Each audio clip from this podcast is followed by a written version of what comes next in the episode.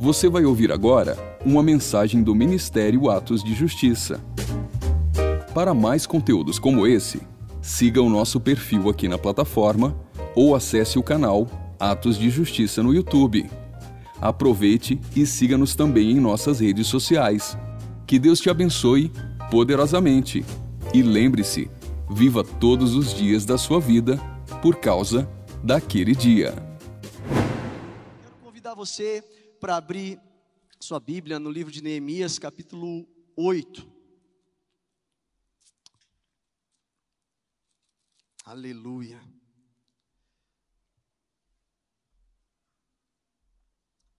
Neemias, capítulo 8, versículo 16.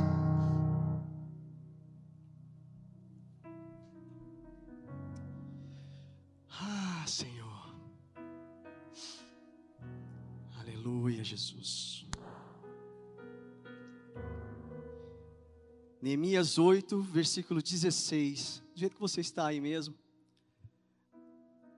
E diz assim: Então o povo saiu e trouxe os ramos, e eles mesmos construíram tendas nos seus terraços e nos seus pátios, nos pátios do templo de Deus e na praça junto à porta das águas, e na que fica junto à porta de Efraim. Versículo 17: Todos os que tinham voltados do exílio construíram tendas e moraram nelas. Desde os dias de Josué, filho de Num, até aquele dia, os israelitas não tinham celebrado a festa dessa maneira. E grande foi a alegria deles. Repete comigo essa parte. E grande foi a alegria deles. Mais uma vez. E grande foi a alegria deles. Aleluia. Hoje eu estou começando essa mensagem do final. Hoje eu, eu, buscando em Deus, eu falei, Senhor, como que, que o Senhor quer direcionar a mensagem hoje? E Ele falou, começa do fim. Porque a vitória é minha. Porque eu garanto a vitória. Porque o processo Ele nos dá graça. No caminho Ele nos dá graça. E qual é esse final então? Esse final aqui nos aponta para um momento de reconstrução de propósitos. Jerusalém acabava de se, é, Neemias e Esdras tinham acabado de reconstruir o templo, o muro e as portas estavam restabelecidas, e até aquele momento eles não haviam, por um bom tempo, celebrado a festa de tabernáculos. Interessante que a festa dos tabernáculos nos fala da colheita da uva e do azeite, do suco de uva e do azeite, que fala de um processo de prensa de Deus, de um processo de ensino de Deus, que nos mostra um momento de, de pressão que produz algo bom. E eles aqui, depois de reconstruírem os muros e as portas, e o, o, o templo está erguido de novo, eles viveram um momento especial. Novamente eles celebraram a festa dos tabernáculos desta forma, e a palavra do Senhor disse: E grande foi a alegria deles. Naquele momento se cumpria a profecia de Jeremias 33, 7: Restaurarei a sorte de Judá e de Israel, e os edificarei como no princípio. E hoje eu quero falar disso. Quem quer ser restaurado aqui? Este é um tempo de restauração. Esse é um tempo de nova alegria voltar para as casas, de vermos os propósitos restabelecidos, mesmo que a prensa seja dura, o pisar no lagar seja duro, é um tempo de vivermos aquilo que o Senhor tem para nós. Mas para isso é preciso a gente observar alguns processos. E eu quero conduzir você de novo para Neemias 1. E agora eu vou começar.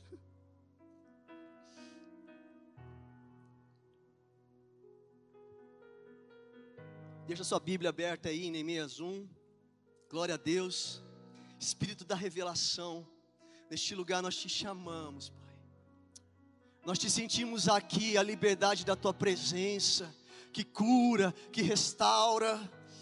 Ei, Senhor, move mesmo nessa sala, move mesmo neste ambiente, move nas casas que nos assistem agora, aqueles que receberão essa palavra, que a restauração, a origem, ao propósito seja estabelecida em nosso meio, em nome de Jesus, em nome de Jesus. Fique, fique atento, meu irmão.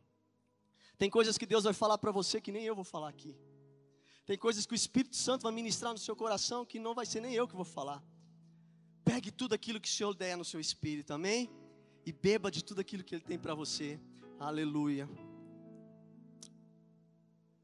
O contexto aqui de Neemias é um contexto que mostra um mover de Deus para a continuidade do povo de, Israel, de Judá, que estava cativo na Babilônia, e o plano redentor dele.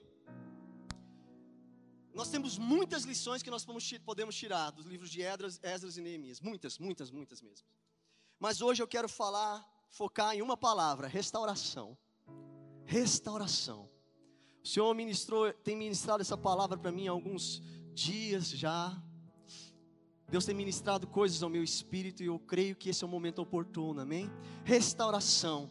Nós vamos poder, nós podemos ver aqui nesses livros e também nas profecias que foram liberadas o mover de Deus, mostrando a intenção dele de trazer de volta o povo para o propósito, trazer de novo o povo escolhido dele de volta para o propósito. A palavra restauração nos fala isso, ela significa recuperar, consertar, mas para mim, a melhor acepção dessa palavra é trazer de volta a origem. Trazer de volta para o sentido original. Esse é o caminho do crente. Eu costumo falar que o nosso caminho não é o caminho para frente, mas um caminho de volta para a nossa origem. A Bíblia diz que nós fomos criados na onde? Nele. Porque dele, por ele e para ele são todas as coisas. Então, este é o meu e o seu propósito. Um dia o pecado nos destruiu. Um dia o pecado distorceu a imagem e o propósito de Deus para nós. Um dia o pecado distorceu a imagem e o propósito dele para as famílias. Mas hoje é dia de restauração, amém? É dia de trazermos de volta a origem, de voltarmos para o propósito de Deus para nós. Essa é a vontade de Deus restaurar a humanidade e levá-la de volta ao seu estado original. Nós sabemos que isso vai acontecer plenamente quando o Senhor retornar em glória e restabelecer o reino, estabelecer o reino dele na terra, e ele vai fazer isso. Mas existe uma restauração que é pessoal, diga pessoal. Haverá um dia que toda a igreja, o povo dele será restaurado. Israel será restaurado plenamente, mas Deus tem para nós hoje uma restauração pessoal. Às vezes, fragmentos da nossa vida estão em ruínas, sabe? Às vezes, a gente pode olhar para nós e falar, mas não, não estou tão ruim assim, mas fragmentos da nossa vida está destruído. Talvez a sua família, as suas finanças, a sua alma, angustiada, sofrida, medos. Talvez fragmentos do seu ser estavam que nem aquelas muralhas ali no contexto de Neemias, e nós vamos entrar nisso. Hoje Deus tem restauração para nós. É, esse caminho é para aquele que quer ser discípulo, amém? Aquele que quer viver tudo aquilo que Jesus tem para nós. Isso não é para qualquer um, não. Isso é para aqueles que querem seguir Jesus de perto. A plenitude de vida é para aqueles que querem experimentar, se sujar na poeira dos pés de onde o Mestre pisa. Esse é o sentido do discípulo. A palavra diz em João 8, 30 e 31 que muitos creram nele, mas Jesus disse aos judeus que haviam crido nele: Se vocês permanecerem na minha palavra, sois verdadeiramente meus discípulos. Sabe o que acontece com os discípulos? Aquilo que nós lemos lá em Neemias 8: E grande foi a alegria deles. A bênção, a plenitude é para aqueles que, primeiro, creem em Jesus, e para aqueles que permanecem crendo nele, para aqueles que permanecem obedecendo e seguindo tudo aquilo que ele tem para nós. Vamos ler lá Neemias capítulo 1.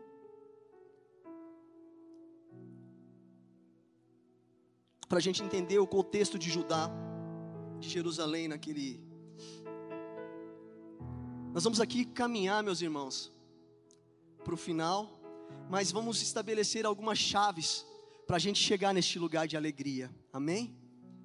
E a palavra do Senhor diz assim: No mês de Quisleu, no vigésimo ano, enquanto eu estava na cidade de Suzã, Anani, um dos meus irmãos, veio de Judá com alguns outros homens, e eu lhes perguntei acerca dos judeus que restaram, os sobreviventes do cativeiro, e também sobre Jerusalém.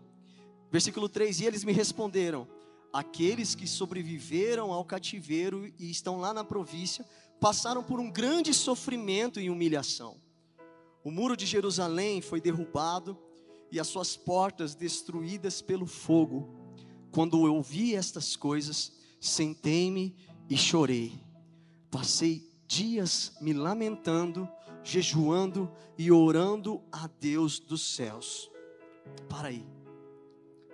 Nem parece aquele povo que estava celebrando a festa dos tabernáculos. Porque eles estavam saindo aqui, meus irmãos, de um juízo de Deus, de um processo de correção de Deus. Sim, juízo de Deus, porque a desobediência do povo teve uma consequência: cativeiro e destruição, contaminação da idolatria, rebelião contra Deus e desobediência à voz de Deus levaram o povo de Jerusalém, de Judá, ser cativo na Babilônia. Jeremias 22, não precisa abrir aí. Jeremias 22 lá vai traçar o qual que foi a causa do cativeiro do povo do Senhor. E diz assim: Vos enviou o Senhor todos os seus servos, os profetas, mas vocês não os escutastes, nem inclinaste os seus ouvidos para ouvir quando diziam: Convertei-vos agora, cada um do seu mau caminho e da maldade das suas ações. Mais para frente ele diz: Todavia, vocês não me deram ouvidos, diz o Senhor, mas me provocaste a ira com as obras de vossas mãos para o vosso próprio mal. Visto que vocês não escutaste as minhas palavras, eu os mandarei buscar todas as tribos do norte, como também a Nabucodonosor, rei da Babilônia, e os trarei para contra esta terra, contra os seus moradores e contra todas essas nações.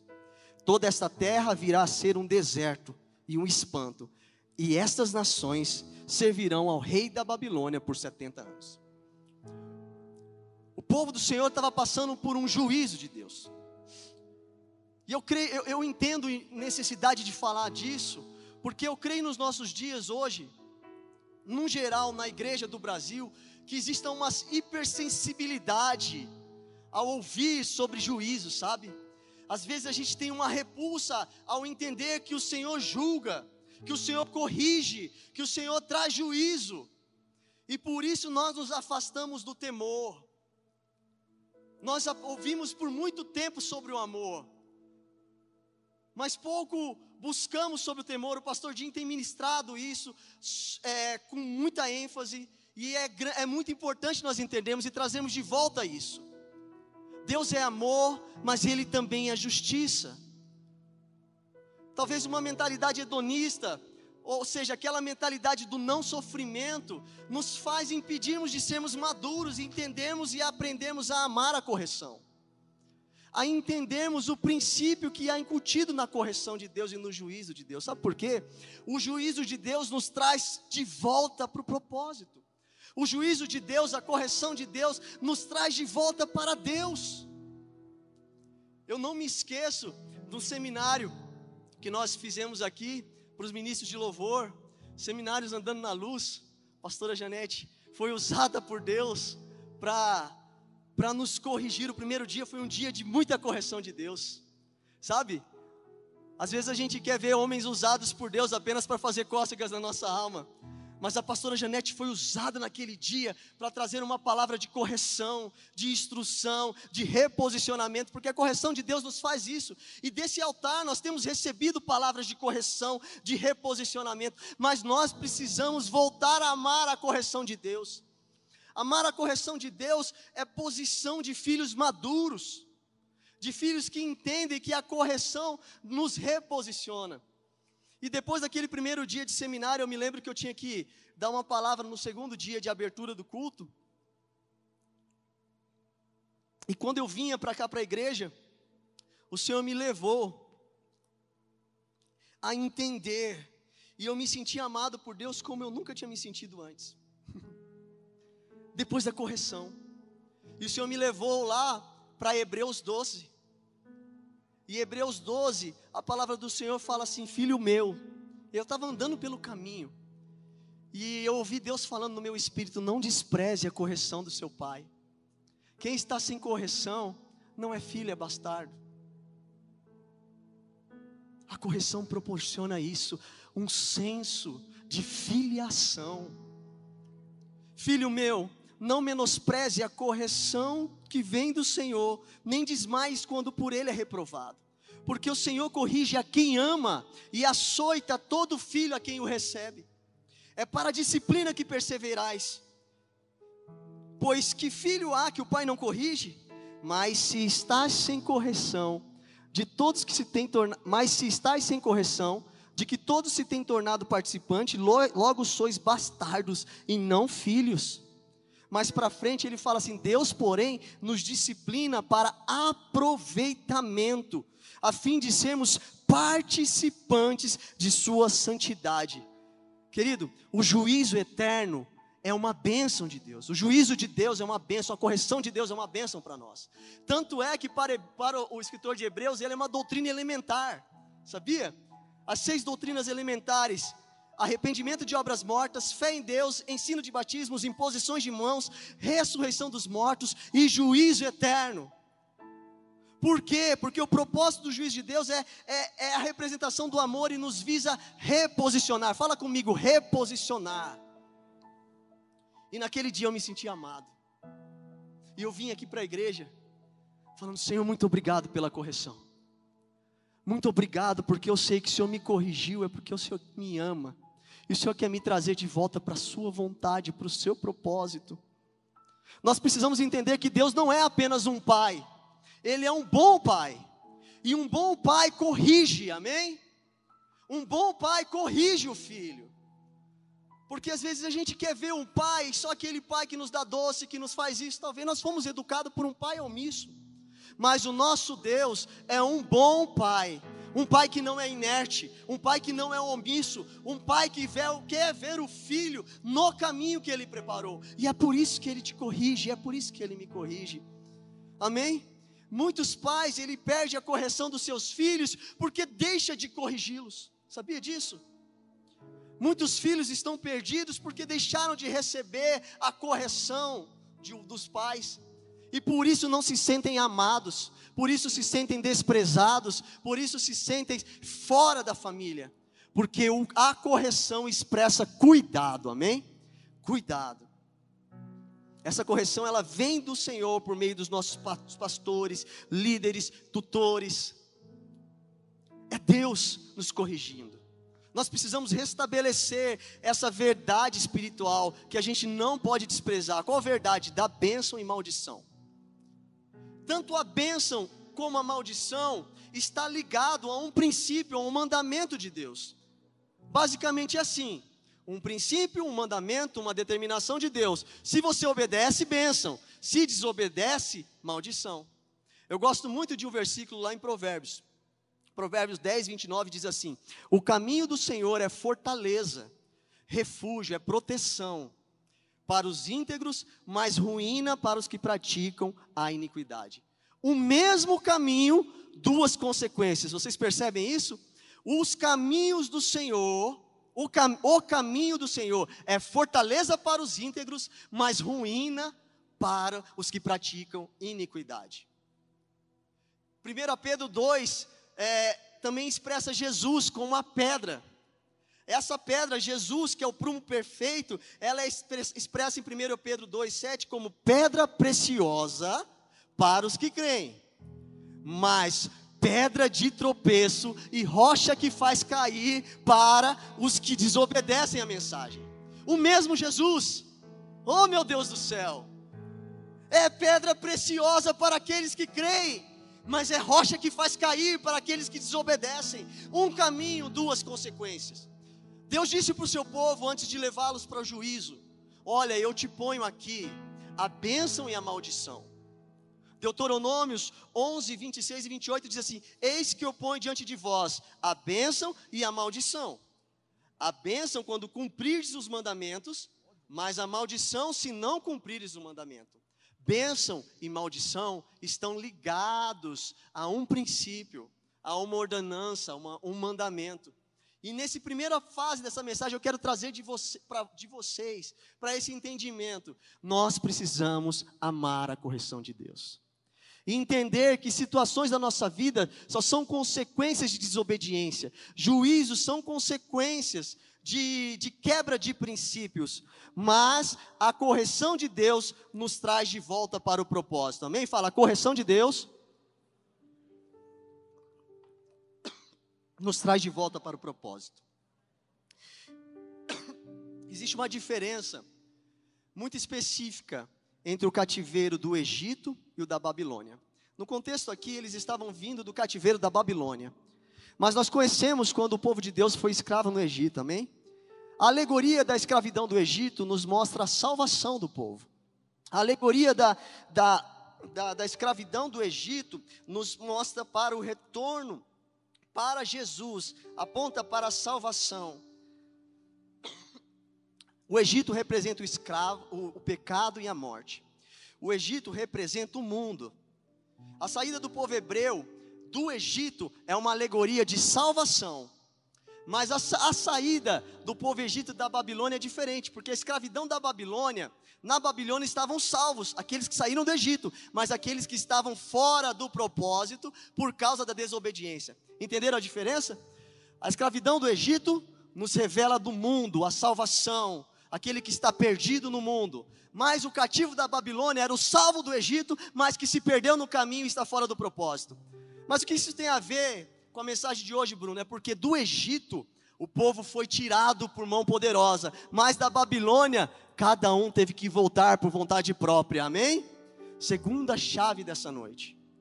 A gente sabe que o Senhor preparou a saída do povo, do povo de Judá, de Jerusalém, da Babilônia, mas eles tiveram que voltar de lá. Babilônia nos fala de um lugar de quebra de princípios, nos fala de um lugar de fuga de propósitos. No Egito, é, o povo estava sem Deus, passa pela, pelo Mar Vermelho o Senhor começa a trabalhar eles para estabelecer eles em Canaã. Só que no meio do caminho eles desobedecem, eles se perdem e esse propósito se, se perde. Na Babilônia, nós temos que voltar. Existe uma vontade que é nossa, como o Anderson ministrou aqui. O filho pródigo caiu em si e entendeu que o caminho de volta é a nossa responsabilidade, amém? Deus promoveu o retorno, habilitando um novo tempo para Jerusalém, mas a escolha de voltar é de cada um. Tanto é que eles demoraram para voltar. Foram três etapas com, com, lideranças, Zorobabel, Esdras, depois Neemias, eles foram líderes que conduziram o povo para essa segunda etapa, para esse retorno. Só que foi, foi demorado o retorno da Babilônia, porque o retorno da Babilônia precisa ter uma vontade nossa. Quem lembra de Moisés aqui? Moisés, no primeiro momento, ele recebeu de Deus as pedras. Lá em Êxodo 32, 19. Não, é, Êxodo 24. Deus disse para Moisés assim: Sobe a mim ao monte e fica lá. Eu dar-te-lei tábuas de pedra, a lei e os mandamentos. Só que em determinado momento Moisés quebrou, se irou e quebrou as pedras da lei, as tábuas de pedra que o Senhor tinha dado. Cuidado com aquilo que Deus te dá. Cuidado com aquilo que você faz que Deus, com aquilo que Deus te deu. Moisés quebrou as pedras, mas Deus tinha a lei. E Deus deu novas tábuas para Moisés? Não. As segundas tábuas, Moisés teve que entalhar. As segundas tábuas, Moisés mesmo teve que ir lá. Não é fácil tirar uma tábua da pedra para ser entalhada. Não é difícil. Um dia eu vi uma imagem de como que o pessoal quebra as pedras, quebrava as pedras antigas. É a, o prego lá, o martelo. O que, que isso a gente aprende? Que o caminho de volta é nossa responsabilidade, amém? A primeira tábua, Deus tinha dado para Moisés, mas a segunda tábua, Moisés que tinha que entalhar. Está lá em Êxodo 34, 1. Então disse o Senhor a Moisés: Lavra duas tábuas de pedra, como as primeiras que eu escrevi, e eu escreverei nelas a mesma palavra que estavam nas primeiras tábuas que quebraste.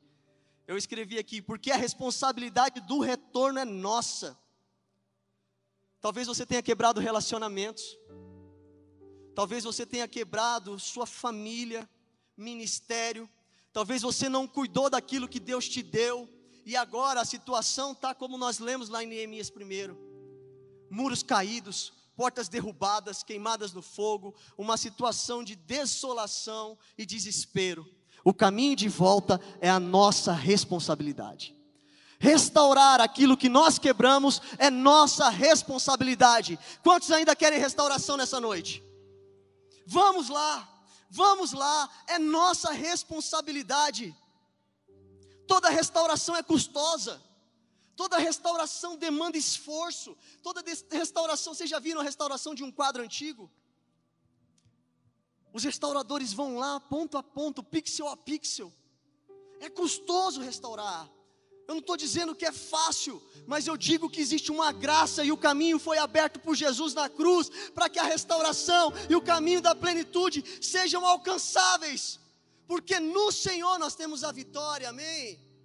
Toda restauração é custosa, mas eu quero te dizer uma coisa nessa noite: não trabalhe, não se esforce por aquilo que é passageiro, se esforce por aquilo que é eterno vai demandar esforço, mas é algo eterno, é alegria eterna. Restaurar princípios não é fácil, restaurar a nossa casa não é fácil. Por isso que nós precisamos amar a correção que nos reposiciona. Por isso que nós precisamos amar a Jesus, que é o nosso prumo. Eu lembro, num dos meus processos de restauração, que a única coisa que eu conseguia sentir nos momentos de mais dor, meu irmão, talvez você esteja passando isso nessa, nesse tempo. Era uma dor intensa, o Senhor me corrigindo, o Senhor me movendo, o Senhor me expandindo, me mostrando o caminho que eu tinha que seguir. E eu chorava, e eu me doía com Jesus, mas a única coisa que eu sentia era: Jesus, eu te amo. O amor por Jesus tem que nos mover. O amor por aquilo que é eterno tem que nos mover, sabe por quê? Isso vai valer a pena. Quando nós começamos a ler aqui o livro de Neemias 8, e a alegria deles era de, muito grande, nós não imaginávamos aqui como estava a situação antes. Viva os seus processos para a restauração, mas não se esqueça do amor por Jesus, porque é Ele que vai te sustentar nesses momentos. É Ele que vai te ajudar a permanecer nos momentos mais difíceis da reconstrução dos seus muros. Jerusalém está dentro de nós, meus irmãos. Muros caídos estão dentro de nós, princípios, relacionamentos, está tudo aqui dentro. Mas antes de nós começarmos a pensar em reconstruir, nós precisamos entender que a correção que vem de Deus nos reposiciona. Nós precisamos entender que o caminho de volta é a nossa responsabilidade. Não é tempo de ficar apontando o dedo para os outros. É tempo de colocarmos, como a nossa irmã compartilhou lá ontem, na segunda-feira, um espelho de Deus diante de nós. Sabe aquele momento que Deus te vira do avesso? Não é fácil, porque às vezes a nossa mente está tá, tá sedada, está amortecida, e às vezes a gente acha que é bom. Mas deixa eu te falar uma coisa: a gente é muito ruim. Sem Jesus, a gente é muito ruim.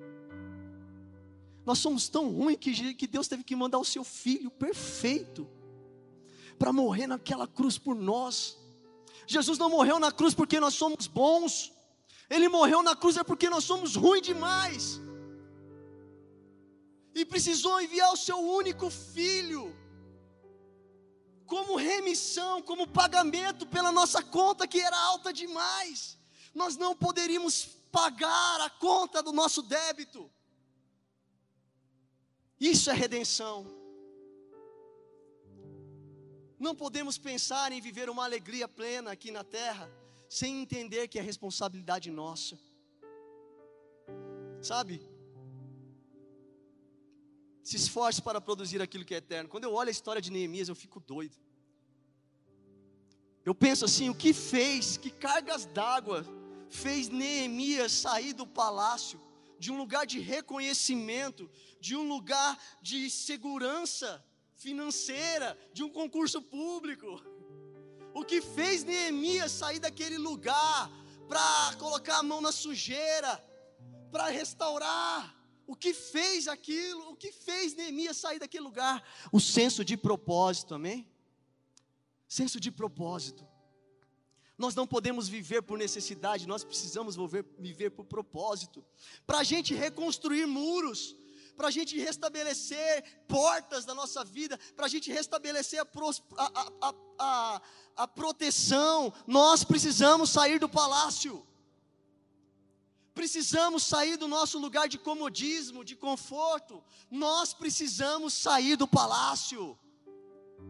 Isso importa humilhação, isso importa esforço, isso quer dizer coragem, sacrifício, sujar as mãos, obedecer. Obedecer por quê? Por aquilo que é eterno. Para a gente reconstruir muros nos nossos dias, nós precisamos descer do pedestal, precisamos sair do nosso lugar de segurança, de sair do palácio. Deus ministrou isso no meu espírito. Quer restauração? Saia do palácio, pise nos escombros, ama a correção e obedeça aos processos.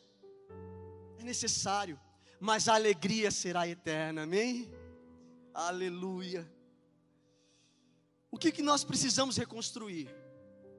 Que muros são esses? Que portas são esses? Os muros, eles representam muitas coisas. Nós temos muitas lições a cada porta, muitas mesmo, mas Deus, Deus chamou aqui algumas situações que eu quero compartilhar com os irmãos. O muro de uma cidade, eles representam sua proteção. São símbolos de obediência aos princípios. São princípios que nos protegem, amém? No processo de restauração, nós precisamos rever valores quebrados, como também foi ministrado hoje valores perdidos, a dracma perdida, valores e princípios esquecidos. Nós precisamos rever aquilo que nós negociamos no caminho, que fez cada tijolinho cair de uma vez. Aponta para o nosso caráter que precisa ser avaliado. Os muros representam princípios, valores de caráter como santidade, verdade, Talvez estamos andando em mentiras. Os muros representam justiça, princípios de bondade, fidelidade, serviço, integridade, honra, compromisso. Todos esses ligados ao caráter de Jesus. Valores negociados com o tempo valores também espirituais, aquilo que nos protege espiritualmente, oração, jejum, fé, temor a Deus, meditação na palavra, todos esses são princípios de caráter e valores espirituais que nos protegem. Mas talvez na caminhada, depois da nossa salvação, nós deixamos esses princípios e os muros começam a ruir, proteções começam a cair. Um casamento não acaba de um dia para o outro. O ministério não corrói de um dia para o outro. São princípios que nós aprendemos e vamos negociando. Verdade, santidade, integridade, honra, vão caindo, vão caindo, vão caindo. E nesse momento eu quero te levar a pensar quais princípios foram renunciados do seu processo. Quais princípios, quais tijolos, quais pedras caíram deste muro na sua caminhada? O que se perdeu, o que desprotegeu a sua casa, o que desprotegeu a sua família, o que desprotegeu a sua alma. Cada pedra cai de uma de cada vez. Cada vez que renunciamos princípios, a gente vai desprotegendo a nossa casa. Depois não tem mais casamento, não tem mais família, não tem mais trabalho, não tem mais finanças. Quais princípios se perderam no caminho? As portas também nos falam de, de relacionamentos, de lugares de acesso. Talvez você foi ferido nos seus relacionamentos, feridos nas suas necessidades emocionais mais elementares. Quais são as necessidades mais elementares? Respeito, aceitação, afeto, segurança. Talvez relacionamentos e portas se fecharam na sua vida. E hoje você está desprotegido. Mas hoje Deus tem restauração para nós. Essa é uma palavra de vitória, meu irmão. Essa é uma palavra de novo tempo. Deus tem restauração para nós. Satanás ele busca justamente nos, é, ele explora justamente as nossas fraquezas, as nossas áreas de debilidades moral. Ele explora nossas áreas de fraquezas emocionais. Porque, como eu já disse aqui outra vez, o objetivo dele não é apenas nos parar, é parar toda a nossa descendência, é parar todo o propósito de Deus na nossa vida e através da nossa vida, dos nossos filhos. Deus é um Deus geracional. Nós temos recebido isso, aprendido isso, e o diabo sabe disso. Por isso, ciclos de desordem, ciclos de fracassos se repetem, famílias a famílias, mas hoje se levantarão Neemias, remidores de famílias, remidores de tempos, que vão restabelecer a proteção, restabelecer o propósito de Deus, amém? O que, que nós precisamos fazer, Bruno, então? Para restaurar esses muros, talvez Deus já está ministrando no seu coração aí, princípios quebrados, áreas de fragilidade, áreas de destruição. O que nós precisamos fazer? Volta comigo lá, Neemias 1.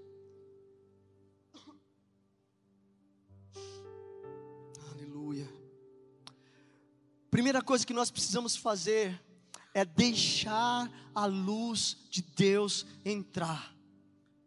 Neemias 1, versículo 2 e 3 diz assim: Veio Anani, um dos meus irmãos, com alguns de Judá, então lhes perguntei pelos judeus que escaparam e que não foram levados para o exílio acerca de Jerusalém, eles disseram-me: os restantes que não foram levados para o exílio e se acham lá na província estão em grande miséria e desprezo. Os muros de Jerusalém estão derribados e as suas portas estão queimadas. Deixa a luz do Senhor entrar. Nós precisamos nos expor à revelação de Deus nós precisamos nos expor à correção e o confronto que a palavra de Deus nos traz. A palavra do Senhor diz que lâmpada para os meus pés são a tua palavra e luz para os meus caminhos. Nós precisamos aprender a, a, a nos expor à palavra, a parar de procurar só aquilo que, que, que é aceito pela nossa alma, nós precisamos entender e receber dessa palavra toda a luz que há nela. Deixar que a palavra e a revelação do Senhor, a palavra vindo de, de homens de Deus, as, a palavra do Senhor entrar e se expor a ela, deixar ser ferido pela palavra. Sabe, muitas vezes nós nos bloqueamos. Sabe aquele filho que o pai vai corrigir e você faz assim, corre para debaixo da cama? Nós somos assim, filhos imaturos. Mas nós precisamos aprender com a revelação da palavra do Senhor. Foi isso que aconteceu com o profeta, quando ele se expôs diante da glória de Deus, e Deus revelou ele para ele mesmo, ele disse o que? Ai de mim, Senhor. Pare de fugir da correção. Quer restabelecer muros? Deixa a palavra entrar e brilhar sobre toda a área de toda a área oculta, toda a área de cegueira. Quais são as áreas ocultas? As áreas ocultas é tudo aquilo que você sabe de princípio quebrado e que as outras pessoas não sabem.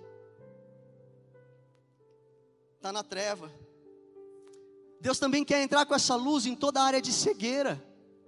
Área de cegueira é o bafo do crente. Todo mundo sabe, menos você. É o mau hálito que sai da, nosso, do nosso, da nossa alma. São áreas de cegueira, nós estamos cegos. Nós estamos vedados para aquilo que há de erro em nós mesmos. Deixe a luz entrar. Deixe você ser confrontado. Toda área de cegueira precisa de confronto. E Deus vai usar, meu irmão, para quebrar a nossa cegueira. Os nossos pastores, os nossos líderes, os nossos irmãos. A comunhão promove isso. Sabe qual que é o maior lugar de exposição de áreas de cegueira dentro da nossa casa? A maior forja de caráter de um homem é dentro da casa.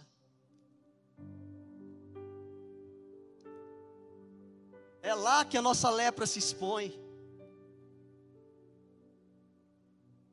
É lá que os nossos parentes, que os nossos, nossos familiares sabem onde que está a podridão. Assim com Namã, né? Namã, né? Lá ele era o principal, um capitão. Todo mundo era, ele era honrado, reconhecido, mas quando estava dentro de casa, a lepra aparecia. Deixe ser confrontado. Aprenda com o confronto que tira as escamas dos nossos olhos e mostra as nossas áreas de orgulho, as nossas áreas que precisam de um tratamento de Deus, que precisa do prumo de Jesus. E nós temos as situações desconhecidas, que nem nós sabemos e nem os outros. Ali é obra do Espírito Santo. Então, deixe que o Espírito da revelação te leve neste lugar.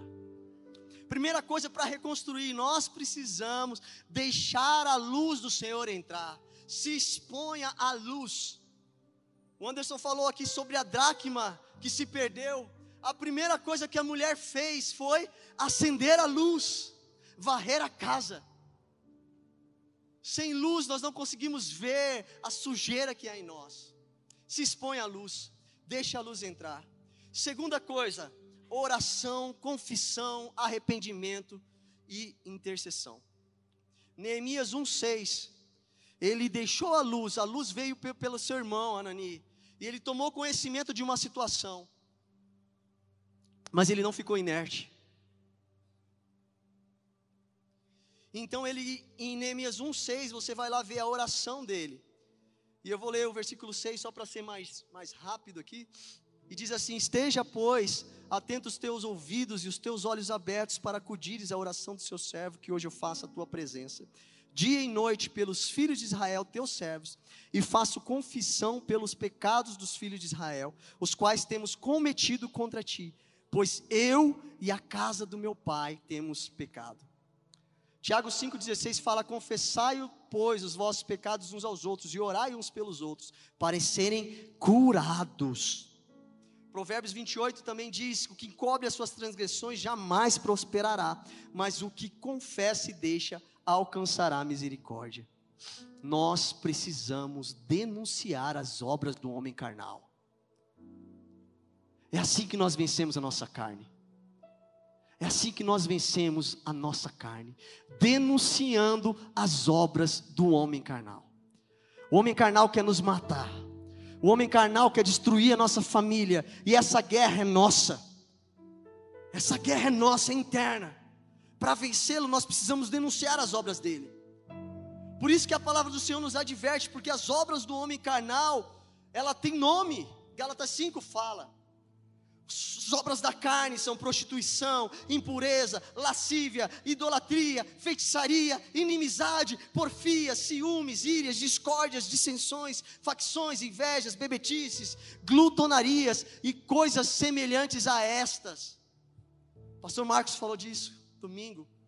As obras precisam ser denunciadas. É assim que nós matamos o nosso homem carnal. Se expõe à luz e confesse. Declare os seus erros, declare os nossos erros, as nossas fragilidades, e o Senhor vai nos levar a um lugar de plenitude, amém? Terceiro, e é uma fase não tão fácil para reconstruir, andar sobre os escombros. Neemias 2, vai comigo lá. Neemias foi com a missão de reconstruir os muros.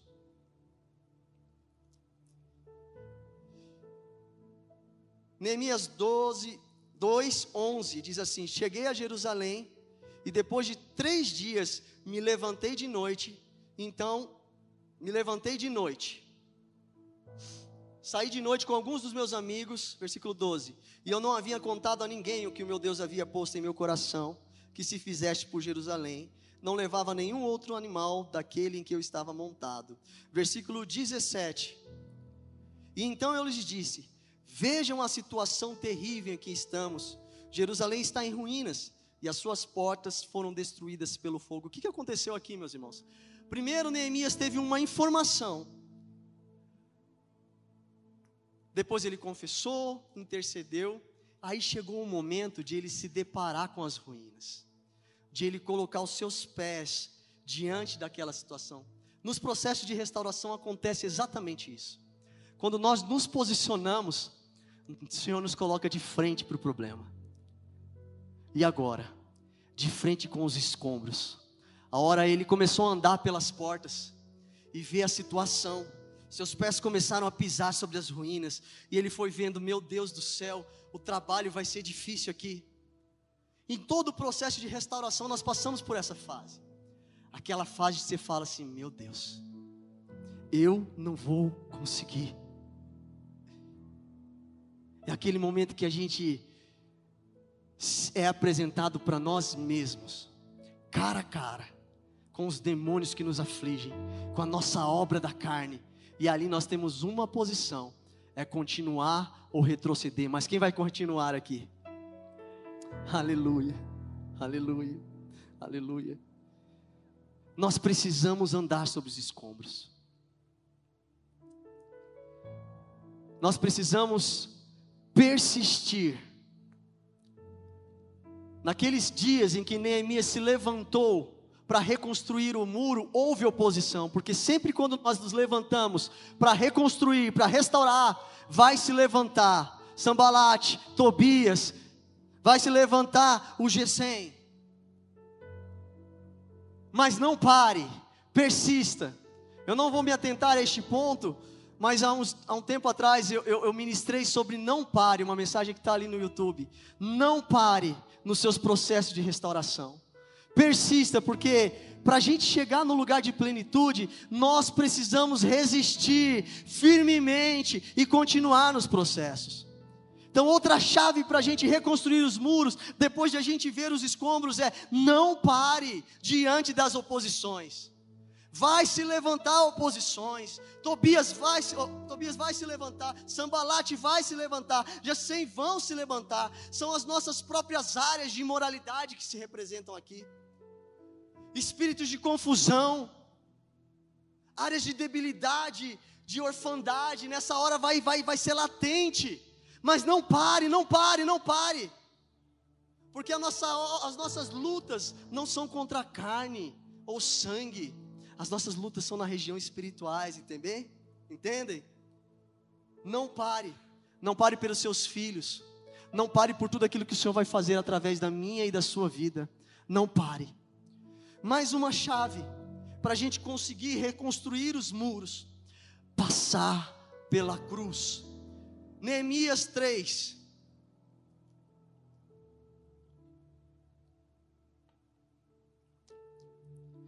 O sumo sacerdote Eliasibe e os seus colegas sacerdotes começaram o seu trabalho e reconstruíram a porta das ovelhas.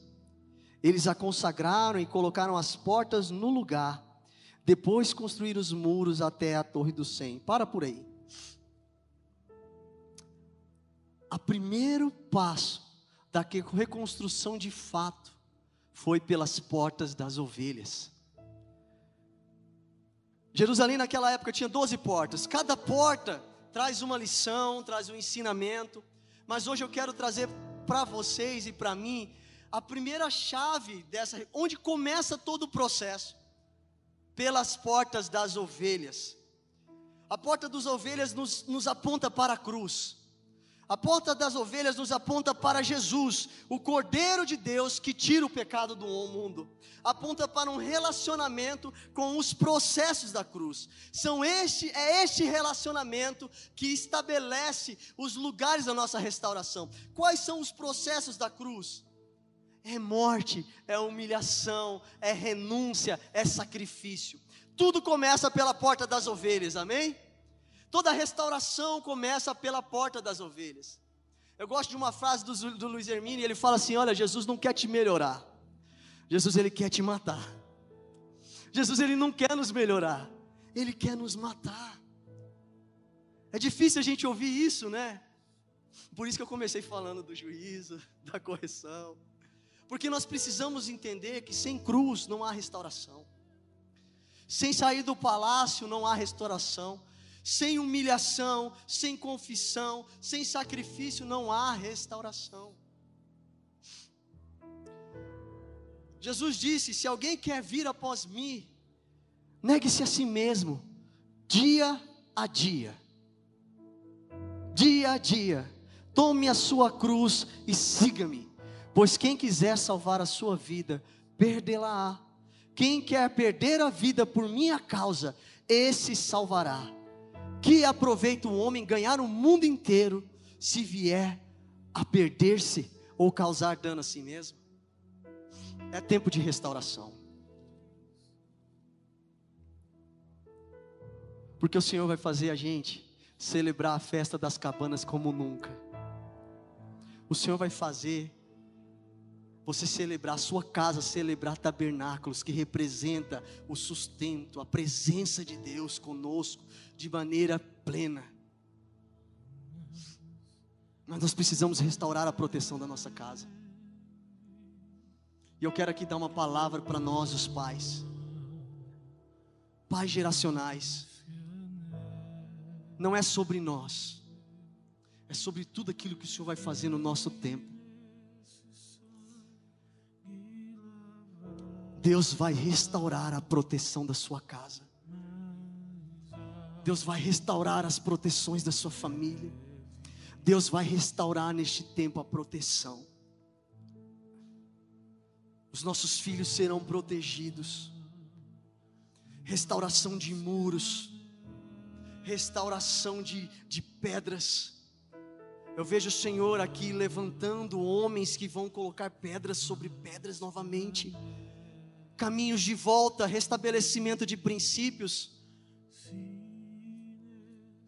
Sabe, 1 Samuel 30, a palavra do Senhor traz uma lição sobre a vida de Davi. Davi, por um tempo, para fugir de Saul, ele se, se protegeu entre os filisteus.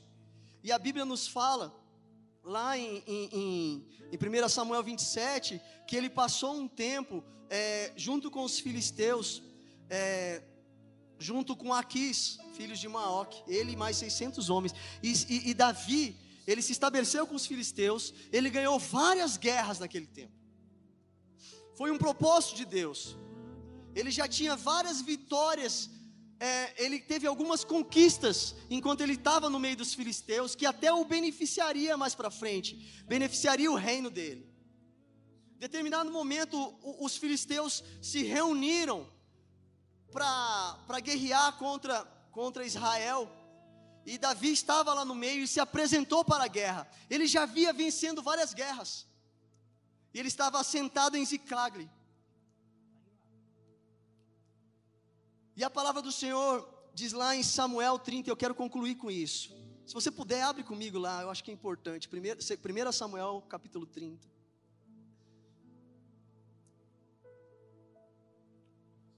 Davi ele estava indo para uma nova batalha. Ele já tinha vencido várias vezes, mas aprove ao Senhor não levar ele para aquela batalha contra Israel mesmo. Então ele foi rejeitado pelos filisteus, porque os filisteus sabiam quem ele era. Falaram: "Não, manda esse cara de volta. Vai lá para a terra que você estabeleceu, Ziclag. Vai, volta para lá, Davi. Volta para lá, porque você não vai guerrear com a gente não. Você já venceu muito, mas aqui a gente não confia muito em você, porque a gente sabe quem você é. Mas eu quero chamar para vocês a atenção de vocês para um ponto. Quando Davi, 1 Samuel 30, primeiro versículo 1. Quando Davi e seus soldados chegaram a Ziclag, no terceiro dia, os amalequitas tinham atacado o Negueb e incendiado a cidade de Ziclag. Levaram como prisioneiros todos os que estavam lá, mulheres, jovens e os idosos. A ninguém mataram, mas os levaram consigo quando prosseguiram pelo seu caminho. Ao chegarem a Ziclag, Davi e seus soldados encontraram a cidade destruída pelo fogo. E viram que suas mulheres, seus filhos e suas filhas tinham sido levados como prisioneiros. Então Davi e seus soldados choraram em alta voz, até então não terem mais força. O que, que aconteceu? Davi estava ganhando guerras, mas quando ele foi se apresentar para uma nova batalha, o que, que aconteceu? Ele deixou a sua família, a sua casa desprotegida. Os amalequitas, eles agiam de uma forma muito peculiar. A forma como os guerreiros amalequitas guerreavam, eles procuravam as pessoas mais fracas e fragilizadas. Eles procuravam atacar aqueles que ficaram para trás. E aquelas famílias tinham ficado atrás, para trás. Então os amalequitas chegaram e destruíram famílias pegaram elas, destruíram a cidade, pegaram, levaram cativos filhos, mulheres e idosos. E Deus ministrou no meu coração, no meu espírito. Existem famílias que foram capturadas pelos amalequitas. Por isso a proteção precisa ser restabelecida, entendem, meus irmãos? Davi chegou depois de se apresentar por uma guerra, ele já vinha vencedores. Quando ele voltou para casa, estava tudo destruído. Eu vou te dizer uma coisa: não adianta muito nós estarmos aqui, ministrarmos louvor, pregarmos, nos fazemos tantas coisas para Deus e deixarmos a nossa casa desprotegida. Do que adianta as conquistas deste mundo, o reconhecimento do homem, enquanto os nossos filhos estão perdidos? É tempo de retorno para casa, é tempo de lutarmos por aqueles que são nossos. Fiquem de pé comigo agora. É tempo de restabelecermos a proteção. Meu Deus, muros precisam ser reconstruídos. Como que Davi reconquistou aquele povo? A, primeira palavra que o Senhor traz é que Davi chorou, ele viu a ruína, ele se, se estabeleceu diante dos escombros, ele chorou, deixou os filhos para trás, as esposas estavam todos capturados pelos amalequitas. Mas depois uma chave do Senhor vem, e a palavra do Senhor fala que ele se fortaleceu no Senhor. Eu quero profeticamente liberar sobre sua vida agora. Fortalecei-vos no Senhor. Você que está em casa, está vendo sua casa em ruínas, fortaleça no Senhor. Seja fortalecido no Senhor. Seja fortalecido do Senhor, porque há restauração para o povo dele. Davi se fortaleceu no Senhor. Segundo, terceira chave, Davi mandou pegar a estola sacerdotal. Sabe o que, que isso nos fala, meu irmão? A estola, estola sacerdotal nos fala de reposicionamento. Reposicionamento sacerdotal. Este é um tempo de reposicionamento de pais, de sacerdotes. Davi chorou, se fortaleceu no Senhor e se posicionou. Estola nos fala daquilo que nos dá de novo acesso a Deus, aquilo que traz a revelação de Deus. O Senhor vai trazer a revelação dele de novo para casa. O Senhor vai trazer de novo a palavra dele para os lares. O Senhor vai trazer de novo princípios dele para nossas casas. Nós tomaremos os nossos filhos dos amalequitas. Nós pegaremos as nossas esposas, os nossos idosos, aqueles que ficaram para trás. Mas é preciso reposicionamento, muros reconstruídos, proteção. Quantos querem voltar? Quantos querem recuperar? Quantos querem restaurar? Pegue de novo a estola sacerdotal. Se reposicione, reconstrua, rima, é, é, é, limpe os princípios quebrados. Libere esse tempo e receba a alegria do Senhor. Sabe o que aconteceu depois que ele se reposicionou? Deus foi liberando chaves. Deus falou para ele assim: Você vai, você vai reconquistar. No meio do caminho ele encontrou o egípcio. O egípcio era a chave de Deus para a reconquista daquela terra, para a reconquista da sua família, para a reconquista daquele povo. Em nome de Jesus, o Senhor liberará chaves neste tempo. Egípcios ap aparecerão para vocês, para nós, que nos darão um caminho para reconquistar a nossa casa.